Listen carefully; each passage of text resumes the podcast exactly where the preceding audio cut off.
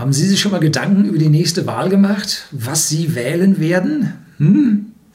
Das wird nicht leicht. Und genauso hat es ein User gemacht, ein R.B. Und der hat mir hier äh, eine Mail geschrieben, die ich nun vorlesen möchte. Er hat die Qual der Wahl.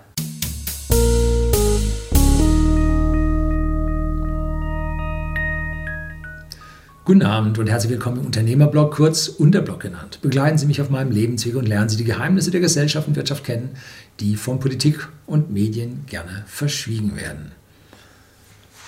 Heute haben wir eine sehr komplizierte Situation in unserem politischen Parteienspektrum, dass wir Parteien haben, die sehr ähnlich geworden sind. Sie alle sind auf den Klimazug aufgesprungen.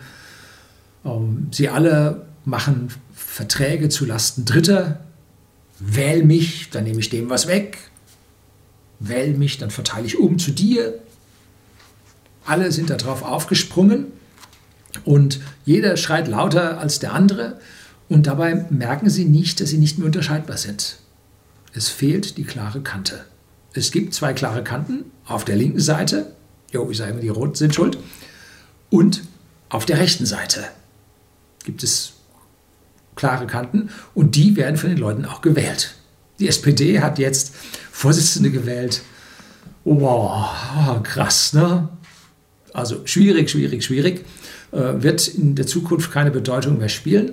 In siebeneinhalb Jahren hat ein Statistiker ausgerechnet, wird die SPD das erste Mal unter die 5%-Hürde fallen. Und mit dem Vorstandsduo, ich kann es mir vorstellen, dass das schneller passiert. So, die einen, die wechseln rüber zu den Roten, die anderen wechseln rüber zu den Schwarzen, also zu den Blauen, die sich ganz hinten wieder treffen. ja, ähm, und der Rest verbleibt in der Mitte. Wie groß das dann nun ist, äh, auf jeden Fall kriegen wir drei miteinander sehr schlecht zu verheiratende Lager. Das ist das, was wir in war das Thüringen oder Sachsen gesehen haben, dass wir Linke, CDU und AfD haben. Und die müssen nun irgendeine Koalition bieten. CDU und AfD, AfD hat einen Haufen Abspringler, Abweichler von der CDU. Die werden sich nicht treffen. Ne? Äh, jetzt versucht man von oben bei der CDU einen Konsens zwischen der lokalen CDU und den Linken zu finden. CDU und Linke zusammen, das kostet Stimmen bis zum geht nicht mehr.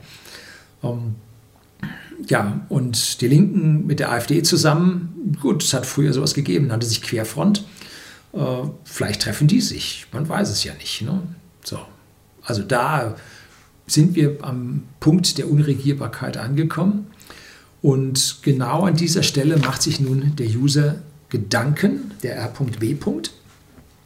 Und er schreibt, ein gut integrierter, weil vor fast 70 Jahren hellhäutig hier geborener Bundesbürger deutscher Herkunft sieht sich als Naturfreund und schätzt den aktiven Umweltschutz. Er praktiziert ihn sogar. Er kann flüssig lesen und schreiben und er hält sich für mittelprächtig gebildet. Er hat Abitur, er hatte mal eine Million, bis es den Euro gab. Er liebt die Engländer über alles und die Schotten. Ah, vielleicht ist das ein Whisky-Freund, wie hier whisky.de wir sind der Versender hochwertigen Whiskys an privaten Endkunden in Deutschland und neuerdings auch in Österreich. Ja, und die Schotten. Er sieht die Zuwanderung ausländischer Dauergäste kritisch. Er misstraut den Medien, auch YouTube. Ja, ja, viel Schrott drin hier bei YouTube. Ne? Müssen Sie schon selber genau aussuchen, wen Sie da nehmen. Er trennt seinen Müll. Ignoranz und bodenlose Dummheit verursachen ihm Übelkeit. Er besitzt ein Fahrrad. Er ist Ehrlichkeitsfanatiker. Er ist kein Fußballfan. Oh, bin ich auch nicht. Ne? Er lehnt Massentierhaltung ab. Er ist gegen Fracking und Gülletourismus. Er fährt ein Elektroauto, aber nur, weil es schön leise ist. Er lässt kein gutes Haar in Brüssel. Er ist kritikfreudig und lernfähig. Also der ganz normale Deutsche, bis auf den Fußball. So, das ist nun ein, ein guter alter Deutscher. Das war jetzt, ja, ich ziehe das zurück. Also das ist jemand, der klassisch äh, vergleichsweise konservativ denkt, aber Konservativismus widerspricht dem Umweltschutz nicht. Er hat sich Wohlstand erarbeitet, er freut sich, dass er ihn hat. Er findet das, was aus Brüssel kommt, total furchtbar. Er liebt die Engländer wahrscheinlich wegen des äh, angelsächsischen Liberalismus, der also weiter stärker ausgeprägt ist dort als bei uns. Misstraut den Medien zu Recht. Und diese Medien wollen über den neuen Medienstaatsvertrag immer mehr Einfluss auch bei YouTube bekommen. Passen Sie auf. Ähm, so, er ist gebildet, hat Abitur. Also es ist ein Vorzeigebürger, der vermutlich sein ganzes Leben lang gearbeitet hat, sonst hätte er nicht so viel Geld verdient. Alles gut. Von all seinen Eigenschaften, schreibt er nun selbst weiter, äußert er natürlich nichts in der Öffentlichkeit, weil er sonst was auf die Fresse kriegt. Ja, wir erinnern uns den, den, an den Ausspruch von Frau Nahles, den muss man einfach auf die Fresse hauen. Ne?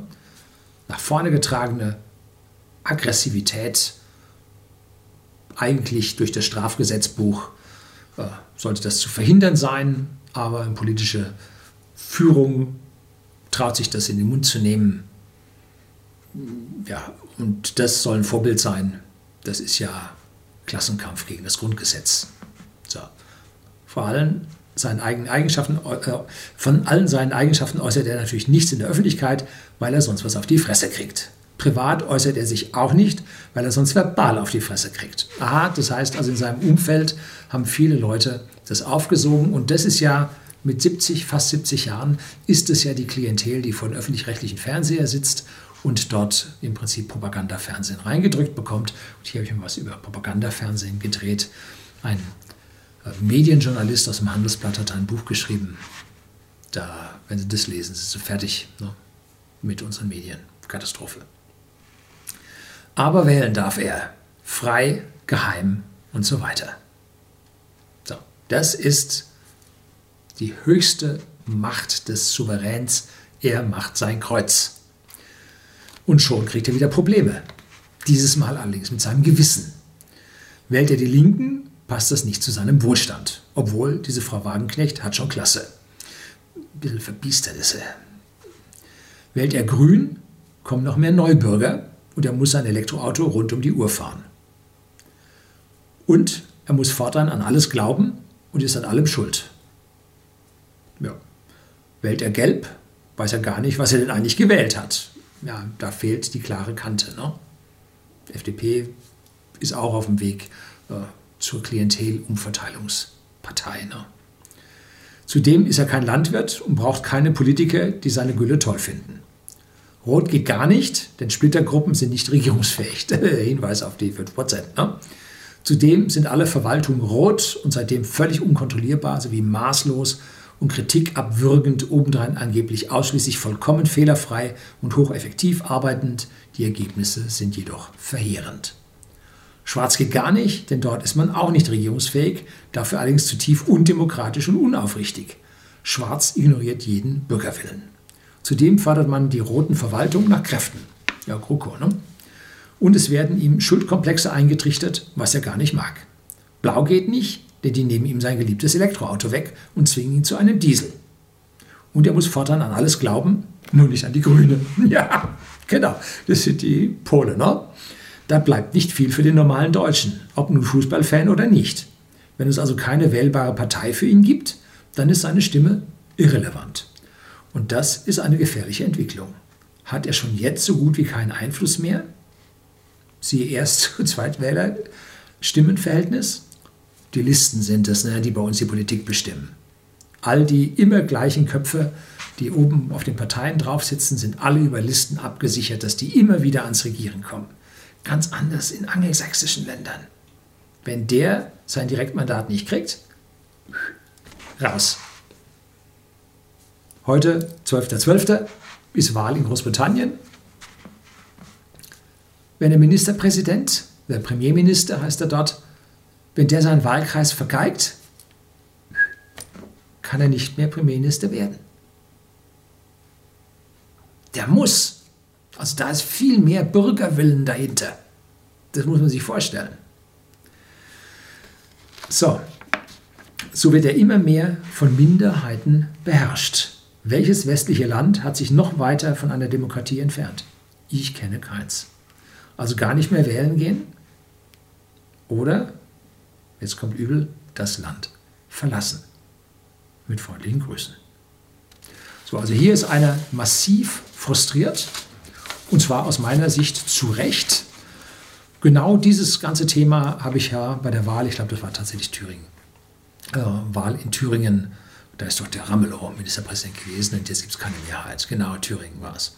Genau das habe ich in dem Video über, Thüringen, über die Thüringer Wahl beschrieben. Und das Beste, was uns passieren kann, ist, dass es keine Regierung geben wird. Dass die alte Kommissarin im Amt bleibt, dass sie keine Abstimmung mehr durchbekommt oder Mehrheiten im Parlament suchen muss, mal diese, mal jene. Dann ist der Bürgerwille vielleicht ein bisschen stärker drin. Fraktionszwang ist natürlich auch da. Hm. Sehr, sehr schwierig, was da politisch auf uns zukommt. Und die nächste Wahl wird schwierig. Tja. Machen Sie Ihre Gedanken, was Sie wählen. Oder aber, ich habe mal vor, vor vielen Jahren schon den Nichtwähler, habe ich mal hier artikuliert. Es gibt gute Gründe, nicht zu wählen. Ja, gibt es. So, das soll es gewesen sein. Herzlichen Dank fürs Zuschauen.